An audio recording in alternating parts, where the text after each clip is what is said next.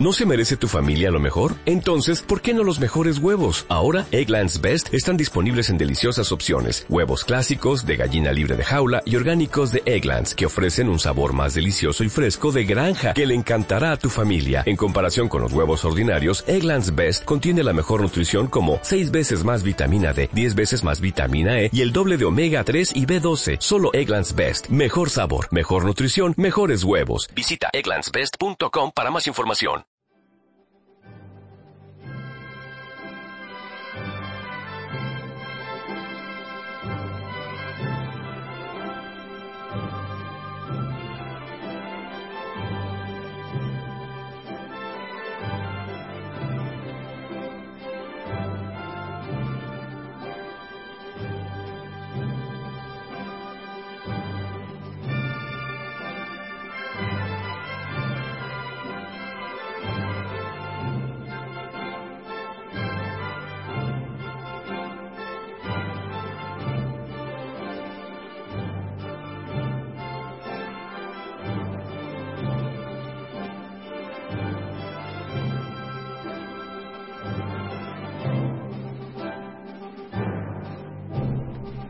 Muy buenos días, queridos compañeros, a esta nueva edición de Radio Libertad Constituyente. Hoy estamos a martes el 17 de junio del 2014. Aquí a mi lado tengo a don Antonio, como siempre. ¿Qué tal se encuentra, don Antonio? Pues con un aumento considerable del dolor, fastidiado, pero animoso. Bueno, ahora usted es poseedor de una vista de halcón. Ah, eso sí, eso es verdad. Pero para mi desgracia, porque ya lo he dicho ayer, es que de repente estoy viendo la maravilla que es la naturaleza y lo feo que es la humanidad. Si es que no hay hombres ni mujeres guapos. Sí, los niños nada más. que, acá, que luego se hacen feos cuando Claro. Bien, pues empezamos eh, con las noticias. Eh, hoy en el país en portada tenemos una noticia que habla sobre el PSC y en el mundo, también en portada, muy relacionada sobre el primer choque entre candidatos del PSOE. En la portada del país el título empieza La vieja guardia maniobra para salvar al PSC de la marginalidad. Dentro de la noticia, en la misma portada, continúa. Eh, el primer secretario, en este caso, bueno, quien se presenta va a ser Miguel Iceta, que aspira a dirigir a los socialistas catalanes. Dice, con inteligencia, el proceso soberanista para ver, repito, anunció su candidatura a primer secretario del partido y prometió gestionar con inteligencia el proceso soberanista y tender la mano a los críticos que abogan por la consulta soberanista. Es una maravilla que el propio orador o el propio que está manifestando diga que lo hará con inteligencia. Es decir, él supone, él mismo se supone que es más inteligente que nadie, puesto que está, se presenta él a última hora para salvar la unidad del socialismo catalán y del resto de España y que hará con inteligencia. Eso es de los atributos del individuo más difíciles de, difíciles de diagnosticar por el propio parlante, porque eh, eh, un individuo desde su nacimiento considera que su inteligencia esta es buena, no, es más que buena, es pletórica y la prueba es que está, por ejemplo, dos de los grandes pensadores de la humanidad, dos filósofos de primera orden, como Hobbes y Descartes, comienzan en sus libros diciendo la misma palabra, que es que todo el mundo está contento, de- en su tiempo se decía con su sentido común, su todo el mundo está contento de su inteligencia. Eh, nadie pone obstáculo a confesar sus debilidades físicas, pero que alguien piense que otros son más inteligentes que él, eso es dificilísimo. Y ahí están las reflexiones de los grandes filósofos. Todo el mundo está contento con su inteligencia. Entonces, este cuando dice, este dice y Z, cuando dice que está dispuesto a elaborar con inteligencia un plan para no separar y para unir a los socialistas catalanes con los del resto de España, está presuponiendo que tiene una mayor inteligencia que los demás, pero los demás, como no saben que son menos inteligentes que él, pues ¿por qué van a aceptar un plan si todos son lo- igualmente inteligentes? Porque ahí no destaca. En fin, continúa, esto es un inciso sobre la inteligencia. Sí, además en la misma portada del país hace una mención a Pablo Iglesias, el líder de Podemos, en el que declara en una entrevista que me gustaría que Cataluña se quedara. Bueno, esa es una cuestión distinta de los socialistas, pero que está unida a que la dimisión de Pérez Navarro ha sido, y de los dirigentes del socialismo catalán, ha sido debida a su postura de querer no separarse del todo de los independentistas catalanes. Y han buscado fórmulas intermedias que, por un lado, implican esa fórmula, un desconocimiento absoluto de la naturaleza íntima del nacionalismo, que nunca aceptará fórmulas de compromiso ni intermedias, y por otra parte, de los no nacionalistas reflejan su desconocimiento de la naturaleza también del nacionalismo. Porque eh, si conocieran que el nacionalismo cree que la nación y el Estado son proyectos voluntarios que podían no existir o existir de otra manera porque dependen de la voluntad humana, de la voluntad de las regiones, no perderían el tiempo proponiendo, haciendo propuestas de terceras vías, como Durán Lleida, o como este Pérez Navarro, proponiendo la vía federal, que es tercera vía, porque sabrían que todo eso es imposible, que no puede ser aceptado por el nacionalismo, el auténtico, porque el nacionalismo se cree único, poseedor de la verdad única. Y la verdad única es que para los catalanes como para los escoceses y todos los independentistas, la nación es un concepto subjetivo, personal, personalista. De la misma manera que los individuos tienen su carnet de identidad individual, para los nacionalistas, escoceses o catalanes, Cataluña tiene su carnet de identidad nacional. ¿Cómo van a admitir una vía intermedia? es que admitiría se admitiría una persona corriente normal que tiene su, su carnet de identidad admitiría un compromiso con otros para decir bueno vamos a una tercera vía yo ya no me llamaré a partir de ahora Antonio García Trevijano sino que para estar de acuerdo con vuestros nombres catalanes pues me, me pondré Antonio García Ventosa por ejemplo por ser un apellido catalán. Bueno, es así es de ridículo todos los intentos de terceras vías acercarse a los nacionalistas, pretender que hay una posibilidad de acuerdo definitivo con los nacionalistas, porque claro que hay posibilidad de acuerdo con todos los nacionalistas, porque en el fondo ellos mismos lo dicen, son pactistas. Y si son pactistas, ¿cómo no a haber acuerdo? Esto, lo más fácil del mundo es llegar a un acuerdo con un nacionalista, a condición de dos cosas. Uno, que ese acuerdo sea económico, que salgan ganando dinero. Dos, que no afecte para nada a, la renuncia a su aspiración a ser un Estado independiente. Siempre que a un nacionalista le diga, yo no te pido que renuncies, mantén tu renuncia expresa a ser un Estado independiente, a ser una nación independiente. Pero yo te propongo un pacto donde vas a ganar dinero. Que el pacto fiscal, por ejemplo. Ahí están todos dispuestos, son pactistas. Pero ese no es el tema. El tema es que la nación no es un proyecto ni sugestivo ni antipático de vida en común. No es porque no es un proyecto. La palabra proyecto indica que no es real, que todavía no está en la realidad y que depende de la voluntad ponerlo, realizarlo, ponerlo en la naturaleza real. Eso es un proyecto. ¿Cómo va a ser la nación un proyecto? ¿Para quién es un proyecto la nación? ¿Para quién? Hombre, los que hacen una conquista de su nación, como por ejemplo Estados Unidos, hay una guerra. Pero la guerra, primero, no la quieren.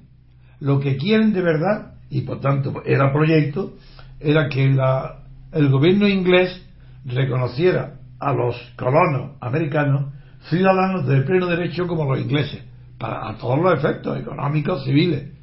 Y eso fracasa. Y comienza una guerra, motivada por razones económicas, desde luego, y de trato civil, en condiciones de igualdad, que por eso luchan. Entonces, hay un proyecto, fracasa el proyecto y ya hay una guerra civil. La guerra civil no estaba proyectada, porque no imaginaban que el egoísmo del Parlamento inglés iba a rechazar las peticiones de Benjamin Franklin, que en representación de los colonos americanos asistió y convenció a Edmundo Burke de la igualdad de derechos que debían tener los ciudadanos ingleses y los colonos de América del Norte, ingleses. Pero como esto no sucedió, ya no es proyecto, la guerra civil no es un proyecto, se encuentran, a pesar de ello y contra su voluntad, con la necesidad de afrontar la guerra civil. Bien, y una vez enfrentados por motivos económicos, de igualdad, porque los ingleses no los consideraron iguales, hay una guerra. Tiene un carácter civil, puesto que la ciudadanía de los colonos era la inglesa. Ganan la guerra los colonos. ¿Y qué hacen? Pues como han ganado la guerra, tienen que dotarse de unas autoridades y se encuentran con dos antecedentes. Tienen por un lado, como odian el sistema político inglés que se llama parlamentarismo, que les impidió ser igual a los ingleses y les obligó a ir a una guerra, no quieren ni oír hablar del parlamentarismo. Lo odian. Incluso en una minoría muy pequeña llegan a proponer una monarquía con Adams, John Adams, que también es una medida pequeña que o con Washington fracasó. Que se encuentran al ganar la guerra ante la necesidad de llenar un vacío de poder que ha perdido Inglaterra y tienen que ocuparlo a ellos. Y para no entrar ahora en muchos detalles, tienen que inventar la democracia para ocupar ese vacío. Pero ellos no sabían lo que era la democracia. Simplemente el fracaso de su primer proyecto constitucional, que ese sí que fue un proyecto y fracasó, de la confederación, le hizo a los propios padres fundadores los autores de ese fracasado proyecto tuvieron que reconocerlo, volver a reunirse en Filadelfia y hacer una segunda confederación. Una segunda constitución, que en lugar de ser confederal fue la que dio lugar a los Estados Unidos de América, que es una federación. Esa es la que ha triunfado. Pero ha triunfado porque estaba basado en principios reales, que es que habían ganado una guerra civil. Dos, que no había ningún poder político soberano sobre las colonias. Tres, que su primer proyecto de imitar, no de imitar, pero de hacer casi igual que el parlamentarismo, con una confederación y sin un presidente de todos los estados, fracasó hasta el punto de que era eh, la ruina de esas colonias. Estaban a punto de quebrar todas. Y hubo una queja general de los tres estados, donde los terratenientes y los primeros empresarios importantes escribían y se iban a Filadelfia y le escribían a los diputados, a los representantes de cada localidades, de que hicieran una reforma con una autoridad federal que obligara a todos los estados porque no tenían manera de cobrar las deudas. Esa explicación económica de la Constitución Federal de los Estados Unidos es extraordinaria, está llena de, de virtudes y de realismo. Y ahí los diputados escucharon esa queja de la sociedad, que los empresarios no podían cobrar las deudas del Estado, y obligaron los ciudadanos la clase política reunida, los congresistas, idearan un sistema en virtud del cual un presidente de todas las colonias, un presidente por tanto de Estados Unidos, tuviera poderes federales para obligar a cada estado a que pagara las deudas con sus acreedores. Ese fue el, ese fue el realismo con el que fue concebida la reforma, la segunda constitución de Estados Unidos.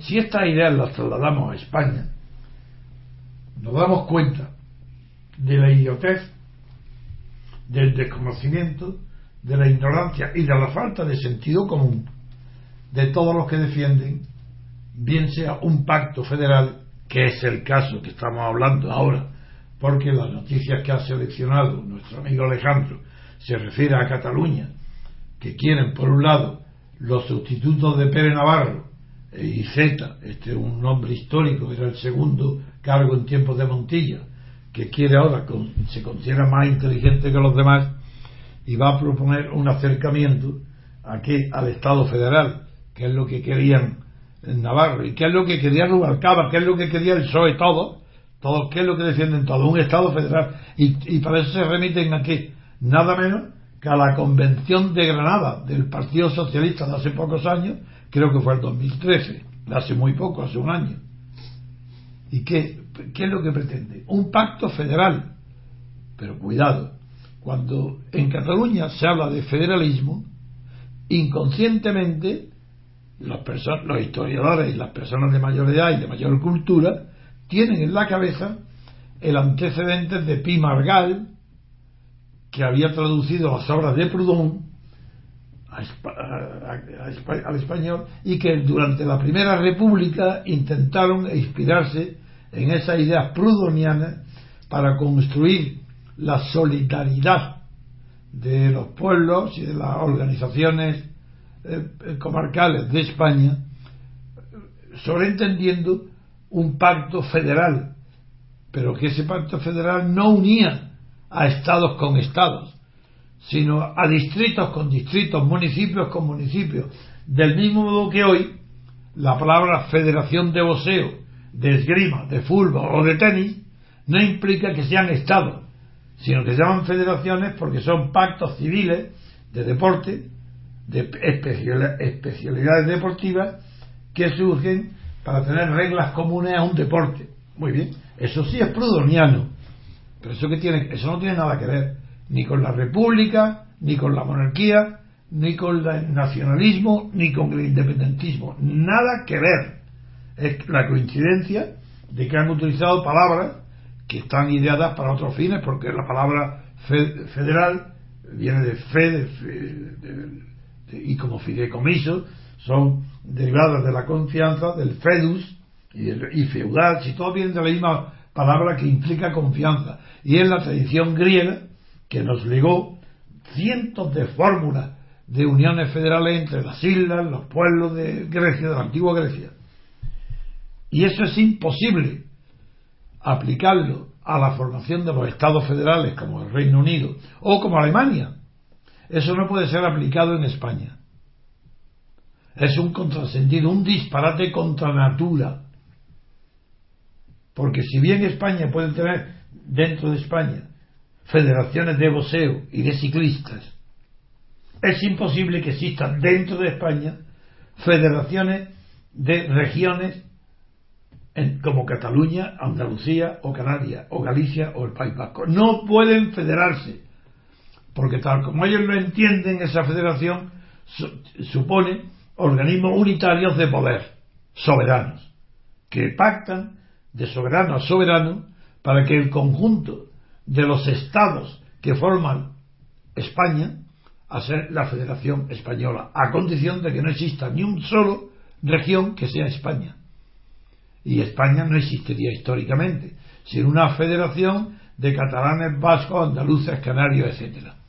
Todo eso es tan ridículo, tan absurdo, que deriva de es verdad que el sentimiento nacionalista empezó a finales del siglo XIX en Cataluña, después de las guerras carlistas y después del agitado siglo XIX, pues a finales del siglo XIX son los historiadores catalanes, algunos historiadores catalanes, los que comienzan queriendo ser o construir por vanidad, por vanidad folclórica, por vanidad aldeana, quieren construir un pasado de Cataluña que les dé a esos historiadores la enorme satisfacción de ver que en su origen Cataluña era un Estado. Y que si no, ya no lo es, el Estado es porque la arrogancia, el poderío y la avaricia del resto de los españoles lo asumió y formó una entidad muy superior que se llama España.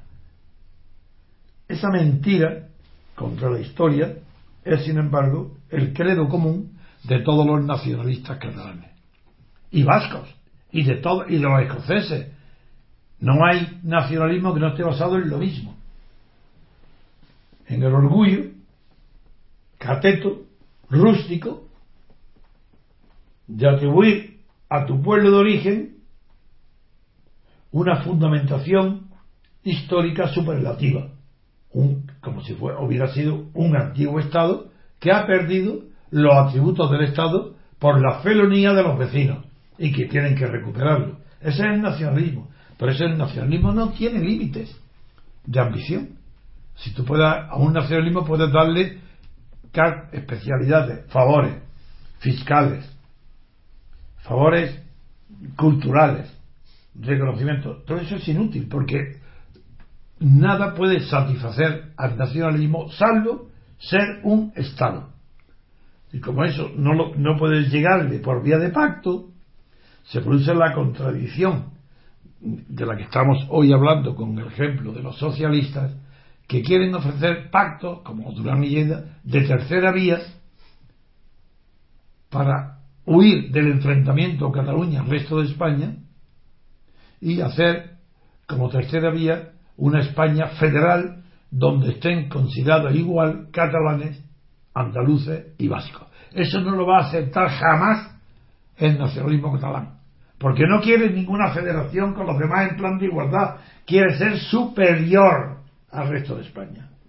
Porque una de las condiciones del nacionalismo, y así lo entendieron todos los filósofos, desde Herder, que lo inauguró esta discusión, pasando por Fichte y por toda la filosofía alemana, una de las condiciones que requiere ser nacionalista es el sentimiento de superioridad sobre otros pueblos.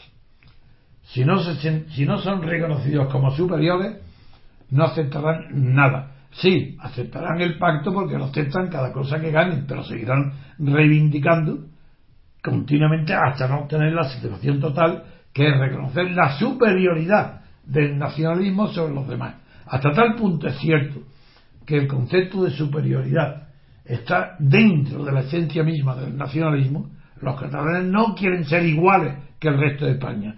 Pero ¿por qué no quieren ser iguales? Porque se sienten superiores. Esa es la base antropológica. Y la prueba es que no hay un solo tratadista en la historia de las ideas políticas, incluido a los, a, los genios del socialismo, como Carlos Marx o Lenin. No hay uno solo que entre las condiciones que exigen a los pueblos para que esté justificado el derecho de autodeterminación o de libre determinación en ellos es la superioridad de ese pueblo sobre el resto de los pueblos sometidos a la misma, al, mismo Estado soberano. Tienen que estar en una situación de superioridad, que la reconocen bien en el punto de vista económico o cultural. Y por ser superiores, tanto Marx como Lenin reconocen a esos pueblos superiores un derecho de autodeterminación, porque no pueden permitir que la igualdad, supongamos que la superioridad catalana era cierta, estos grandes pensadores no podían admitir que, como en una clase, una clase escolar, de párvulo o de estudiantes, la misma doctrina, el mismo profesor, no puede ser, servir igual para los superdotados alumnos de la clase que para los atrasados, porque perjudica al superdotado. Pues igual que, que ha nacido una especie de derecho de los niños superdotados a ser apartados en clases privilegiadas con profesores distintos, así es el nacionalismo, igual. Los que han reconocido la autodeterminación de los pueblos integrados en otras unidades más extensas, han reconocido que ese derecho lo tienen si son superiores. Así que en el caso de que Cataluña fuera evidentemente superior, porque su renta per cápita fuera superior a de la todo el resto de las regiones españolas, estos grandes autores dirían sí, si además de eso tiene una religión diferente y tiene también uh, una cultura uh, diferente, con una lengua diferente, pues bien, derecho de autodeterminación. Pero la condición es la superioridad. Y eso lo saben muy bien los catalanes, que, están, que creéis? Que os despiden un Estado federal en condiciones de igualdad, de ninguna manera eso no lo pueden aceptar, eso es mentira. Lo aceptarían como un pacto transitorio. Al día siguiente estarían pidiendo la independencia o la ruptura de ese pacto federal. Es que qué desconocimiento, Dios mío. Es que da, es que da pavor cuando veo y oigo la pobreza mental de todos estos protagonistas de la, del Estado de partido, estos socialistas, estos. Y en cuanto a las palabras que han leído de Podemos, pues es otra persona que da pena, da lástima, porque por muy buenas intenciones que tenga, si él dice, me gustaría, no como dice, me, como dice, me gustaría. Me gustaría que Cataluña se quedara. Eso, me gustaría que Cataluña se quedara. ¿Pero qué significa esa palabra? ¿Cómo me gustaría que Cataluña se quedara? ¿Es que acaso tiene derecho Cataluña a irse, a separarse? ¿Pero, ¿Pero quién le ha reconocido ese derecho? ¿Dónde está la guerra civil que ha ganado? Porque solamente si hay una guerra civil de Cataluña contra los demás y la gana, una guerra civil de verdad, militar, y la gana, entonces, claro, como derecho de botín de la victoria, podría ser un Estado independiente. Pero sin una guerra civil, solamente en cuestiones de derechos, no existe derecho de autodeterminación a favor de Cataluña. Cuando no puede decir me gustaría que, pero ¿cómo va a decir me gusta que se quede si no tiene derecho a irse? Si no existe derecho de autodeterminación, ni de libre determinación, ni derecho a decidir, eso es mentira, porque solamente existe derecho a decidir las cuestiones que son decidibles por la voluntad, no aquellas cuestiones que no dependen de la voluntad de los hombres, como es la existencia nacional de Cataluña junto a Castilla desde hace 500 años. Eso no ha dependido de la voluntad ni de los andaluces, ni de los extremeños, ni de los canarios. A mí, ni a nuestros padres, ni a los que me oyen, a nadie le han preguntado si quiere ser español o no. Sus padres, mis padres, sus abuelos, sus antepasados durante 500 años no han tenido la oportunidad, porque no han tenido el derecho, de decir si les gusta o no les gusta, como dice el pobre hombre de Pablo Iglesias, les gustaría que, Cataluña se quedara. ¿Pero qué es eso de gusto? Si es que acaso depende de la voluntad de los catalanes, pero ¿quiénes son los catalanes para decidir que ellos se van de España? Pues si no pueden. Que ganen una guerra civil. Sí, sí, con muertos, con daño de verdad, que la ganen. A ver si se atreven. Y entonces, si ganan una guerra civil, pues la conquista, pues el derecho de, conquista se les permitiría constituirse como Estado independiente. Pero no es el caso si el derecho de autodeterminación no existe, ni existe tercera vía, ni existe federación ni confederación, ni nadie puede decir que le gustaría que Cataluña, porque el gran error de todo este tema, error del que el rey Juan Carlos es responsable número uno, como Rajoy, como el Partido Popular, todos los que hoy están contra la independencia de Cataluña, contra el derecho a decidir, son culpables de que los catalanes pidan el derecho a decidir. Pero culpables en primera línea, porque todos dicen que si, si el derecho a decidir, la independencia de Cataluña, ese derecho se extendiera a todos los españoles, viviesen donde viviesen, en todas las regiones, eso sí, lo legitima. Pues no, señores, no es legítimo tampoco, porque no pertenece a los derechos individuales decidir colectivamente si Dios existe o no existe. Sobre eso no se puede, no hay derecho a decidir sobre la existencia de Dios. Pues tampoco hay derecho a decidir sobre la existencia de Cataluña independiente del resto de España. ¿Dónde está? ¿Quién concede ese derecho? ¿En virtud de qué fuero? Si es la historia la que se ha pronunciado en contra son los muertos, los cementerios de España, los que se oponen al derecho a decidir. ¿De quién? ¿De los vivos? ¿De unos pocos vivos? ¿Pero por qué van a tener ellos un privilegio que no tuvieron sus antepasados? ¿Qué, ¿Qué, de particular tiene esta generación catalana para ellos decir vamos a, vamos a decidir nuestra independencia? ¿Y por qué no lo hicieron vuestros padres, vuestros abuelos y bisabuelos? No, eso es falso. Porque no pertenece no, porque el concepto de nación no depende de la voluntad.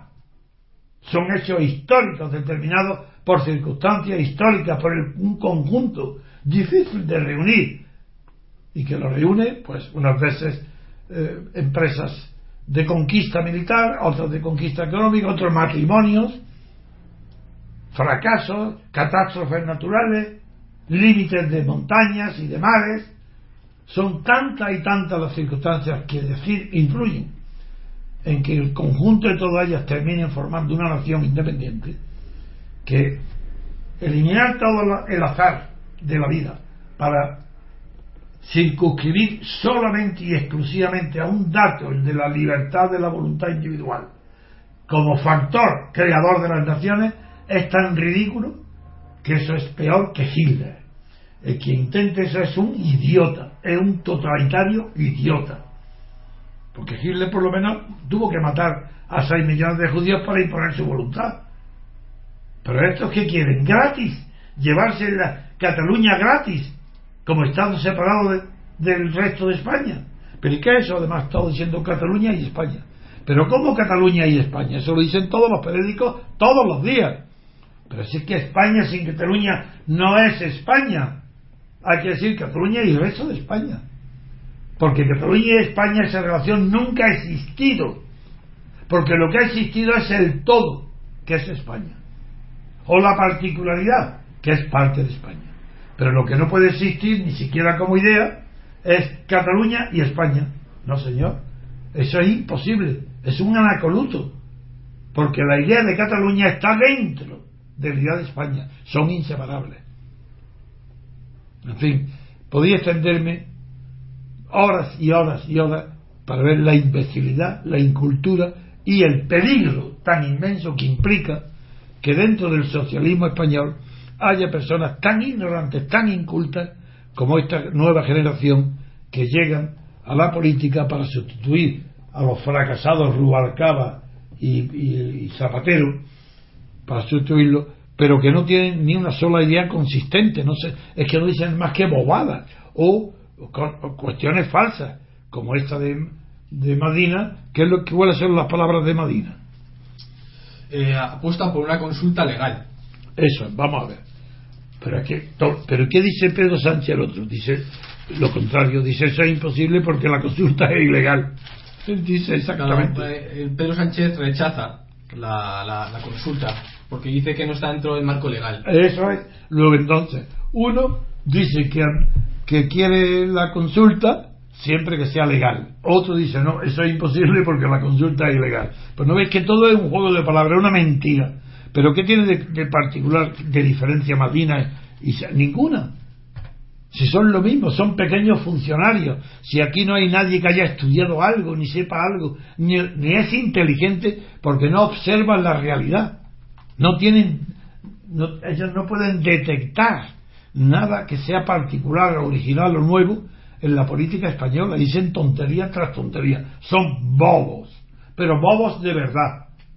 Estos que son políticamente unos bobos. Dicen lo mismo y se creen que están diciendo cosas diferentes. Madina dice exactamente igual que Torres. Porque Sánchez Torres, ¿no? Pedro Sánchez. o Pedro Sánchez. ¿Por qué es igual? Porque uno dice imposible porque la consulta es, ilegal. Y el otro dice, yo estoy de acuerdo siempre que la consulta sea legal. Por los dos están diciendo, es imposible la consulta. Pero engañan a los periódicos, a los periodistas, a los votantes. Entretienen un juego absurdo de payasos. Esto es una ignominia. No voy a seguir porque tengo muchas cosas de que hablar hoy, eh, porque me voy a concentrar a partir de ahora, estos días ya que quedan, en la cuestión monárquica para eh, eh, analizar desde todos los puntos posibles y alumbrar a la conciencia de los españoles eh, todo lo que está sucediendo con la abdicación del rey y con todas las secuencias que trae de inmunidad y de actos del príncipe, etcétera. Así que con esto terminamos esta y damos y pasaremos con una pausa de música agradable y pasaremos a la siguiente noticia.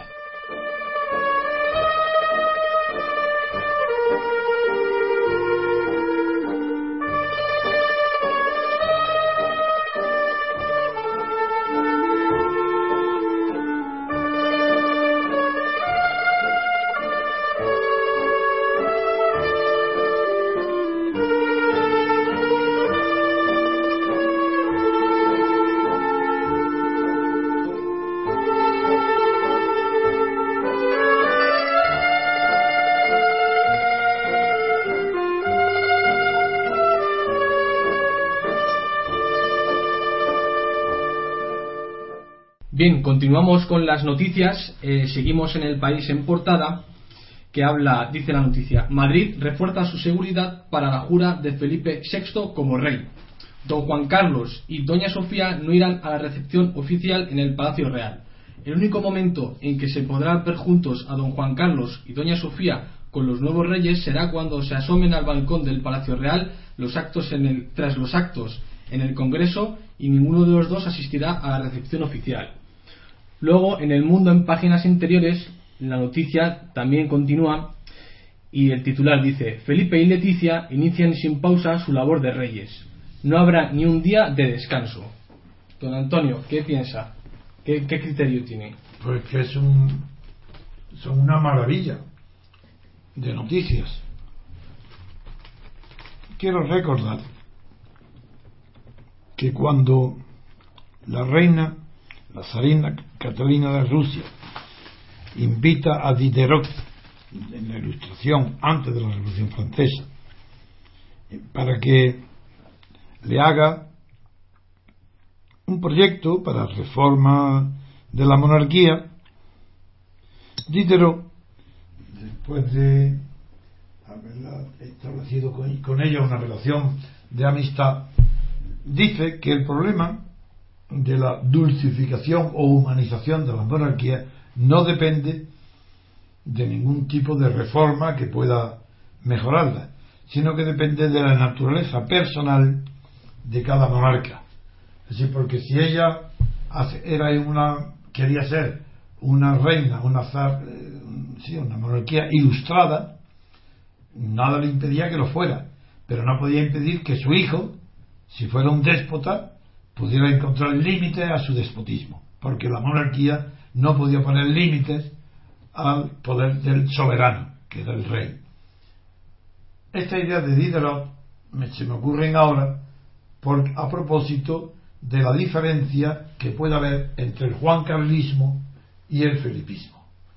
Como a la muerte de Franco en España no había sentimiento monárquico, salvo de unos grupos muy reducidos de cortesanos y aristócratas que permanecieron fieles a la monarquía de Alfonso XIII y conservaron su lealtad hacia el titular de la dinastía y de la corona, que era el conde de Barcelona, a quien sabéis que yo traté en la intimidad y que vino con mucha frecuencia a mi casa cuando yo alquilé un, un chalet en Estoril para trabajar juntos y que incluso cuando por primera vez vino a España al bautizo de su hijo, de su nieto, Felipe, que es el que ahora se va a coronar, en ese bautizo él me pidió a mí que organizara en secreto las conversaciones que yo creyera interesantes para defender la causa de la monarquía del conde de Barcelona y la ruptura con el franquismo.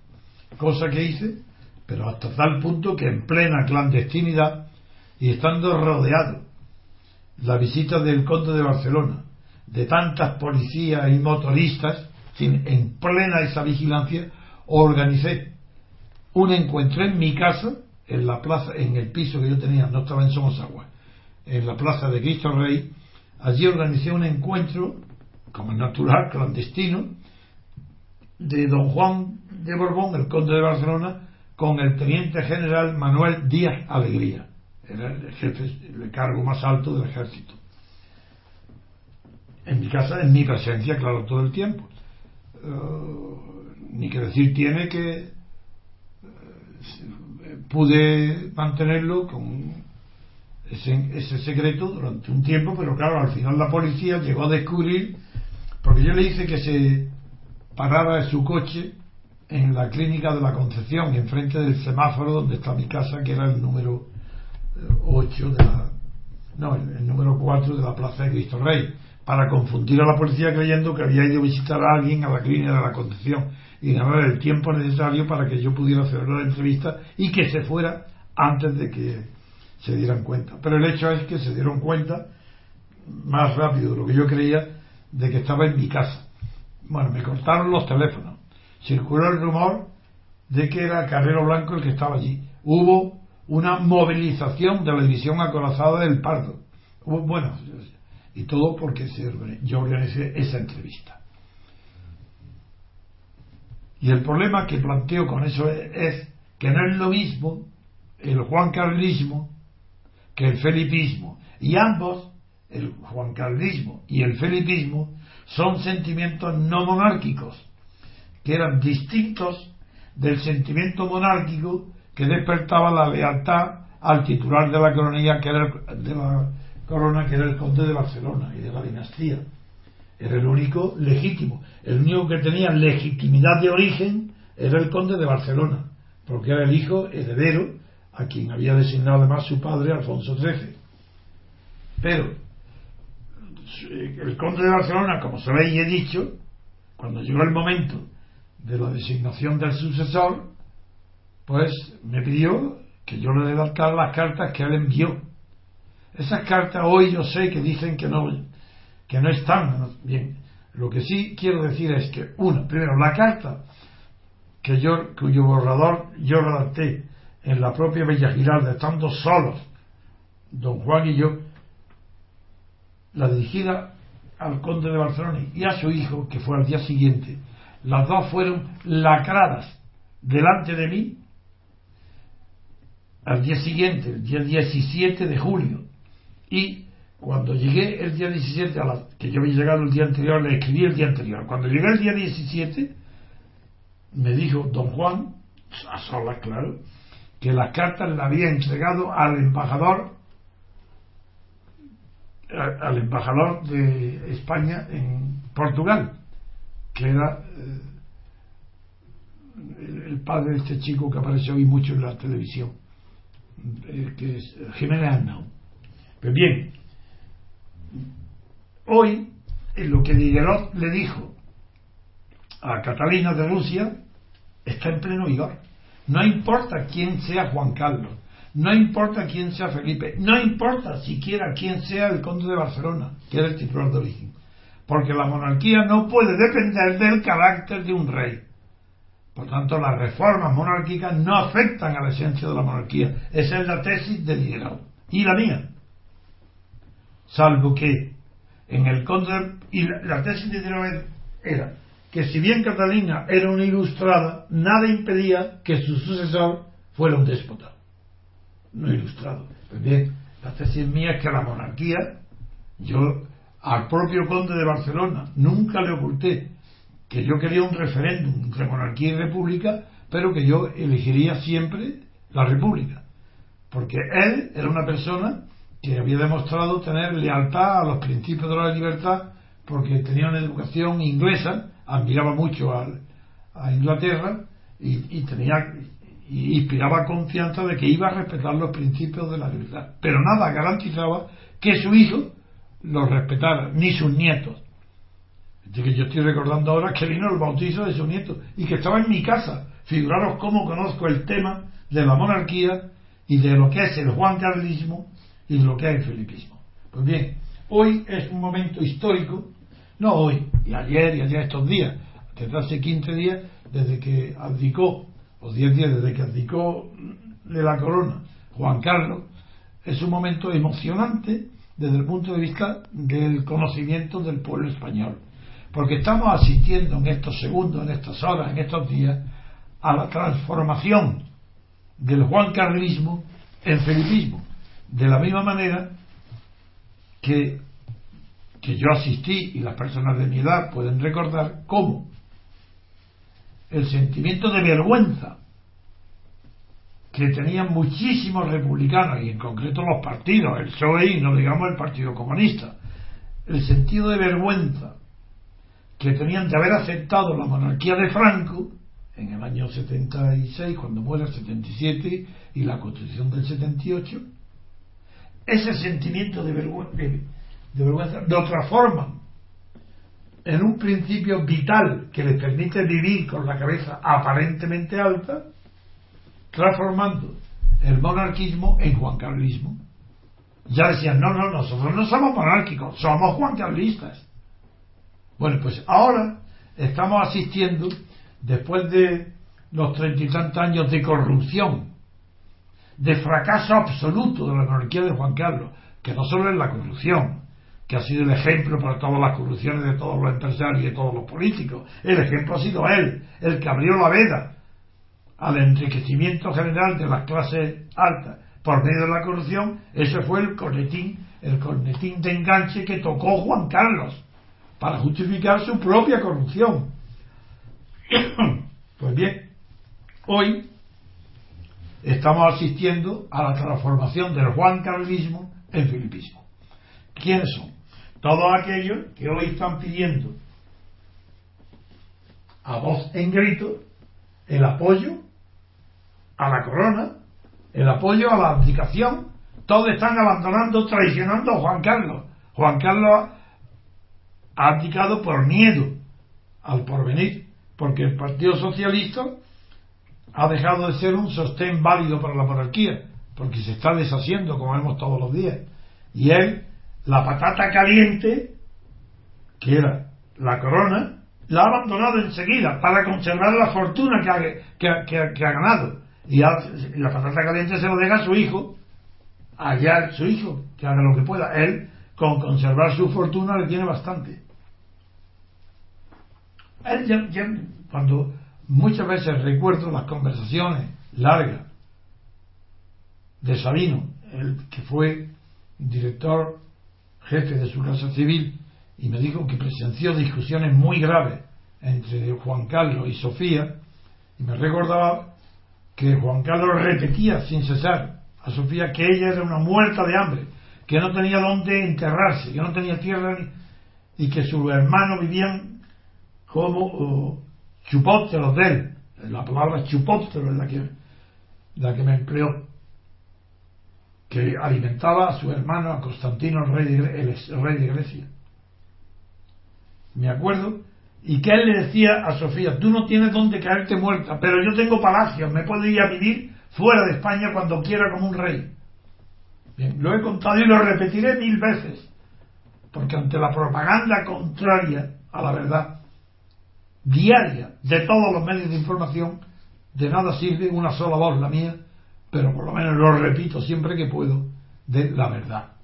Y hoy la verdad es que estamos asistiendo a el espectáculo triste de cómo las masas franquistas, ya asistimos en los años 70 a la muerte de Franco, cómo se hicieron juancarlistas. Porque tenían vergüenza de decir que eran monárquicas o que se pasaban al monarquismo. Monarquismo, claro que no lo eran. Luego, ahora, estamos viendo cómo no se, no se aceptaba la monarquía, pero sí se aceptó el juancarlismo. Ahora estamos viendo cómo se está construyendo ya el mito del felipismo, el preparado. El mito del preparado pasa ahora por el consagrado. El consagrado que el rey no asiste a la, coronación. Y dice, claro, acostumbrado a, considerar idiotas todo, al pueblo español y todas las mentiras son lícitas, dice que, que no va para no quitarle protagonismo, cuando es exactamente lo contrario si quisiera darle fuerza a su hijo y darle protagonismo, tendría él que asistir. Porque sabe que el Juan Carlismo es muy fuerte todavía, porque es el que mantiene firme la lealtad entre los corruptos. Pero no, ahora están dándole paso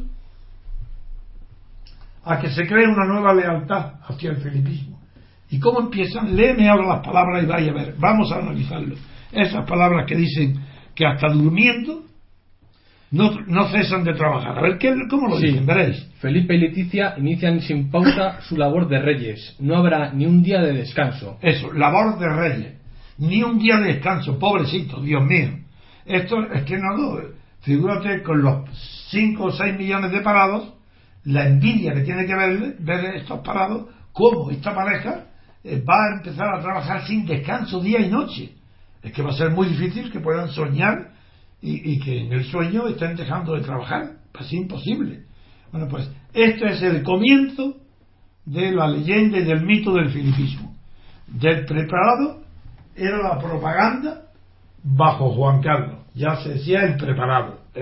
y ahora, cuando se corone el preparado, ya como tiene que estar preparado para algo, pues será para qué? Para trabajar Pero ¿cómo sin descanso? Claro, es que Juan Carlos no trabajaba, claro que trabajaba Juan Carlos. En todas las misiones a los países árabes, a los países extranjeros, donde iba acompañado de sus amigos empresarios para las grandes obras, las grandes comisiones, petróleo y aves y compañía. Claro. Ahora el hijo está preparado para qué? No lo sabemos aún. Preparado. El preparado va a comenzar a trabajar. Aconsejado porque por de pronto parece que está preparando el preparado su discurso de aceptación de la corona que redacta la periodista que es su mujer la reina. Vamos a ver, ya, ya, ya veremos qué, qué discurso tiene. En fin, lo que con esto remito es a las palabras de Diderot dirigidas a, la, a Catalina, a zar de, de Rusia, diciéndole que la reforma de la monarquía es inútil, porque depende del carácter y la voluntad del rey porque una reforma para un rey moderado o buena persona, bien, pero y después de él, ¿quién garantiza que haga lo contrario otro rey, otra reforma? Es más, en las monarquías absolutas, mucho antes, claro, como es natural, mucho antes de la Revolución Francesa, había una literatura especializada dentro del pensamiento filosófico que se llamaba espejo de príncipes. En España estaba Juan Manuel, pero sobre todo está el ejemplo de Vives, Luis Vives que escribió una obra y, dirigía sus cartas a la princesa de Galas, de Gales, de Inglaterra. Pero Descartes escribió el Tratado de las Pasiones del Alma, lo dedicó a la princesa Elizabeth.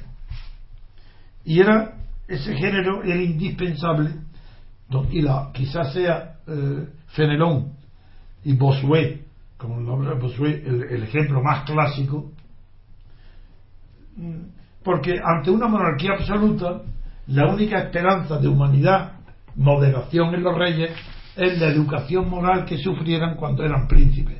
Y eso es lo que motivó el nacimiento de este género filosófico de consejos al príncipe que fue verdaderos tratados de moral pública, moral política, y llego del que destaco, que es poco conocido, que Luis Vives escribió las famosas cartas dirigidas en este sentido a la princesa de Gales en Inglaterra.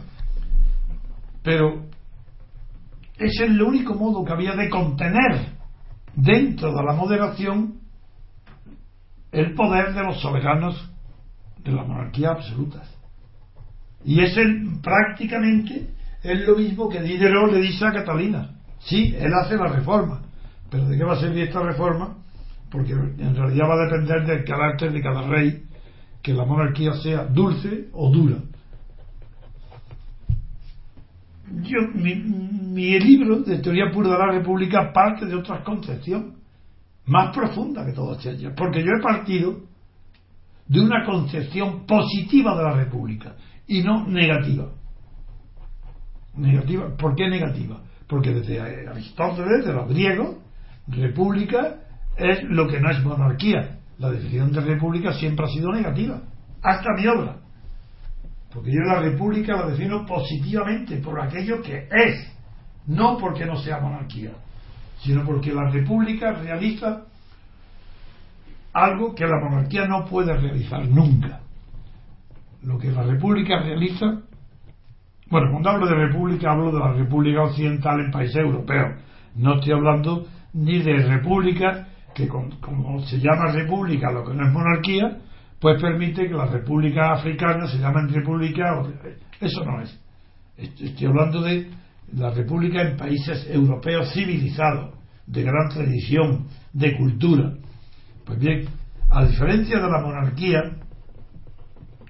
que se define positivamente por los poderes que tiene el rey, bien sea para en la monarquía absoluta, que son todos los poderes, o bien en la monarquía limitada, que, que tiene dos, dos variantes. Una es la monarquía parlamentaria, la inglesa, y otra la monarquía constitucional, que es la, la de la Revolución Francesa, la de Luis XVI, luego la de Luis Felipe de Orleans. Esas son monarquías constitucionales porque a diferencia de la monarquía parlamentaria inglesa, el rey gobierna, en la constitucional y no en la parlamentaria. y en cambio, la frase tan conocida, el rey reina pero no gobierna, no es un invento inglés, ni siquiera fue un invento de Thiers que la empleó eh, en el idioma francés con la monarquía de Luis Felipe de Orleans. Porque sí es verdad que Luis Felipe de Orleans gobernaba, porque designaba al gobierno. Luego no podía decir reina pero no gobierna. No, esa frase fue, procede de la oligarquía holandesa, perdón, polaca ilustrada, la del siglo, la del siglo de oro de, Varsovia y Cracovia, los grandes avances de la humanidad y de, de Polonia, donde ahí sí mm, los reyes, la dieta, podía, podía haber reyes elegidos propuestos por el Papa, y uno de ellos, Samoyski, procedente de la dinastía lituania, que dominó durante mucho tiempo los reyes a, Polonia, los reyes de Polonia de la dinastía lituana, pues Samoyski era un caudillo y eh, la dieta y el Papa Esteban le ofrecieron la corona y dijo no, porque yo quiero gobernar y no reinar. Él fue el primer origen de esta fase. Pues hoy en España la monarquía, en efecto, no es, no es la monarquía española, y esto es lo que no saben los españoles, ni un solo periodista, ni un catedrático sabe decirlo. La monarquía de, que hereda y que va a investir mañana o pasado o pasado mañana. El día 19. El día 19. Que va a coronar al príncipe Felipe y a la reina periodista Leticia. Es una monarquía que no es parlamentaria. Porque para que fuera parlamentaria, el parlamento tenía que ser el elemento hegemónico, el poder hegemónico, y no lo es. Porque es que acaso el parlamento tiene en España un poder superior al que tiene el gobierno y a los partidos que hacen las listas que van al Parlamento. Todos los partidos que tienen diputados en el, Parlamento tienen más poder que los diputados parlamentarios. Luego, que no se hable de, monarquía parlamentaria porque no lo es. No hay. En primer lugar, ni, el Parlamento elige al monarca, ni el Parlamento elige en realidad tampoco ni al gobierno. Porque, porque más bien es el gobierno el que elige a los parlamentarios, a los parlamentarios, ya que él designa las listas de candidatos. Y no puede haber nadie sentado en el Parlamento que no proceda de alguna lista hecha por los partidos estatales. Luego, parlamentarismo no lo hay, ni resto siquiera. Entonces, si no hay parlamentarismo, y una de las formas que se llama monarquía parlamentaria, no puede haber monarquía parlamentaria. Pero tampoco hay monarquía constitucional porque en España no hay separación de poderes. Y del mismo modo que la monarquía constitucional fue construida sistemática y doctrinalmente por Julius Stahl, el gran filósofo de la tradición, defensor de la tradición contra la revolución, pues en España no es ni monarquía parlamentaria ni monarquía constitucional. Y esto no hay un solo catedrático en la universidad que resista un minuto conmigo ante la televisión. Imposible. Porque es que le digo que no es un ignorante que no sabe nada. Entonces, ¿qué es? ¿Qué monarquía Pues una monarquía de los partidos que está definido en la jurisprudencia alemana. Todo el estado de partido no es representativo y no hay más que república y monarquía. ¿Cuáles son las repúblicas de partido? Alemania. ¿Cuál es una monarquía de partido? España. República de Partido, Italia, Grecia. Y cuando se habla de monarquía y se pone como ejemplo los propagandistas de la monarquía, se dice cómo. Y ahora se está repitiendo para justificar que se va a votar a favor, que se ha votado a favor de la abdicación y del nombramiento de monarca a Felipe VI, se dice, no, es que las primeras monarquías europeas son los países más desarrollados y nombran pues a Bélgica, Holanda, Dinamarca, Finlandia. Bueno, pues son ignorantes por completo, porque son monarquías de partido. No son monarquías parlamentarias como Inglaterra. Inglaterra es monarquía parlamentaria. Estas que citan todos europeas, que fueron dominadas por Hitler. No, lo que hay hoy allí en esa es monarquía de partido, igual que en España. Entonces, que el hecho que unas sean más desarrolladas que otras, eso no depende del monarca. Bueno, en parte sí, porque hay mucha menos corrupción en las monarquías nórdicas, donde la religión predominante, hegemónica, es el protestantismo, que en las monarquías del sur, España, donde la religión, la religión dominante es el catolicismo, mucho más condescendiente con la corrupción que el protestantismo. Por eso que no se hable de lo que se ignora. La monarquía española no es constitucional ni parlamentaria, es una monarquía de partido. Y por eso ha dimitido, ha aplicado, ha corrido, se ha asustado Juan Carlos. Porque si es una monarquía de partido y, y los que lo sostuvieron el bloque monárquico, que fueron los franquistas, representados hoy, en aquel tiempo por la Alianza Popular y hoy por el PP, por el Partido Popular, por el Partido Socialista, por los catalanes de Chivo y Convergencia y por todo el bloque constitucional del que formaba parte también, no en el origen, pero después sí, el Partido Nacionalista y los canarios, el bloque constitucional. Y hoy ve que después de las elecciones europeas, por un error suyo de percepción del rey y de sus consejeros que no comprenden la diferencia abismal que hay entre una elección europea y unas elecciones españolas, pues han trasladado a la situación española qué pasaría con la monarquía si se repiten los resultados del europeo y se encuentra el rey que no tiene mayoría en el Parlamento y, se creen, como se creen sus propias mentiras y se creen que la monarquía es parlamentaria,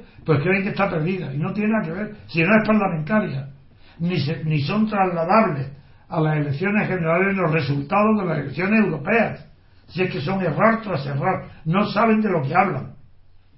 Pues hoy estamos, repito, asistiendo al fenómeno emocionante de cómo el oportunismo de los españoles, cuando hablo del oportunismo de los españoles me refiero de las clases pudientes y sobre todo de las clases influyentes. Es decir, los, los ricos, los bancos y, la, y los medios de comunicación son los que protagonizan y proporcionan los argumentos para transformar los sentimientos colectivos Juan Carlista en sentimientos colectivos felipistas. Y eso lo estamos asistiendo ya día a día. Ahora no veis, ¿recordáis con Franco? Que decía el pobrecillo que la luz del parto siempre estaba encendida porque no trabajaba, no dormía, trabajaba de noche. Ya estamos con Felipe. El preparado, no, no el pobre ya ni, va a poder dormir. No es que no, no dice el perdido que no puede descansar. De día y de noche trabajará. Una trabajando. ¿En qué consiste su trabajo? Pues sí, porque es un modo de ser.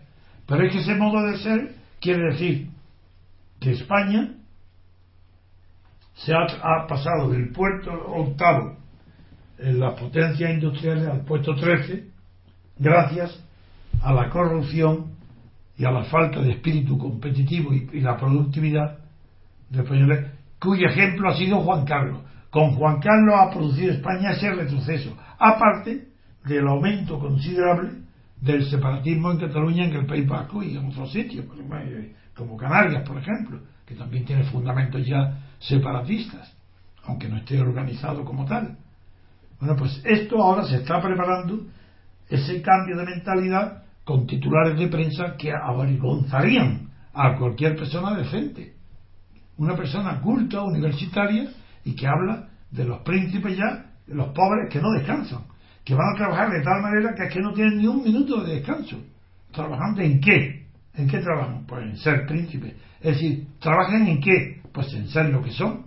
Si estuvieran mudos, eh, probablemente trabajarían mejor todavía que hablando, porque se defendería la monarquía mejor que con las palabras imprudentes que he pronunciado Juan Carlos siempre diciendo a un separatista hablando se entiende la gente, pues ahora Felipe habrá tomado nota, aconsejado por la reina periodista, y ya sabrán cómo actuar.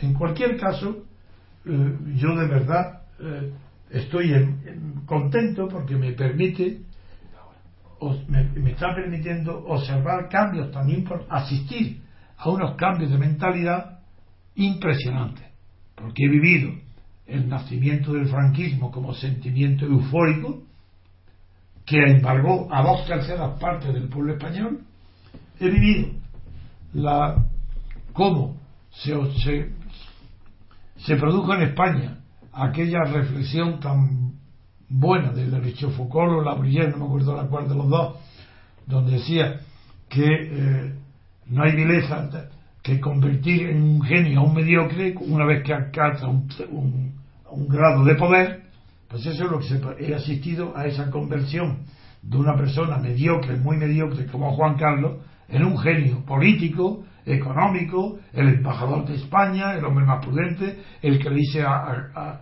¿por qué no te calla un jefe del Estado extranjero? El que produce esos bochornos a quien tiene sentido la vergüenza. Pues ahora estamos asistiendo a otro momento igual, que es la consagración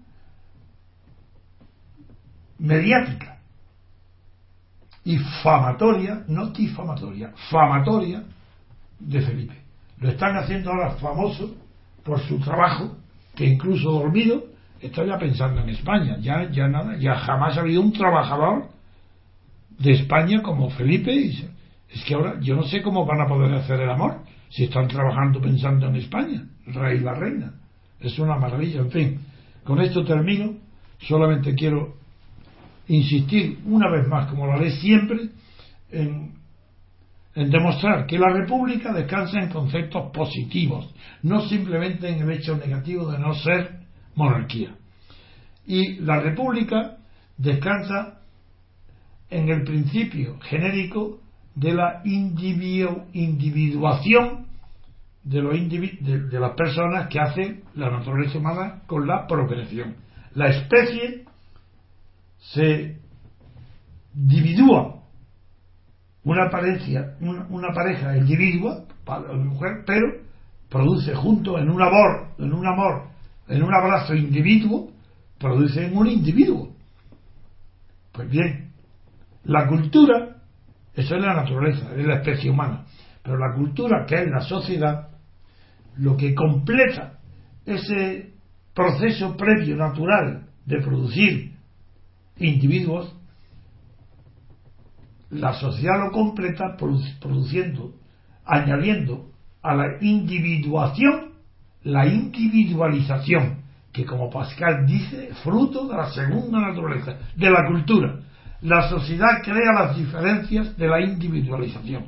La procreación de la especie humana produce la igualdad de la eh, individuación. Pues bien, la república descansa en esos dos grandes principios el de la igualdad en la producción de individuos que deben nacer con las mismas oportunidades, por tanto ya se rechazan los privilegios inherentes a la monarquía y a todas las consecuencias sociales de las clases sociales que viven de esa diferencia introducida por la monarquía y la igualación de claro que es de, los derechos Así, la igualación de oportunidades, igualación de derechos. La igualdad de oportunidades y de derechos no puede darse jamás en una monarquía.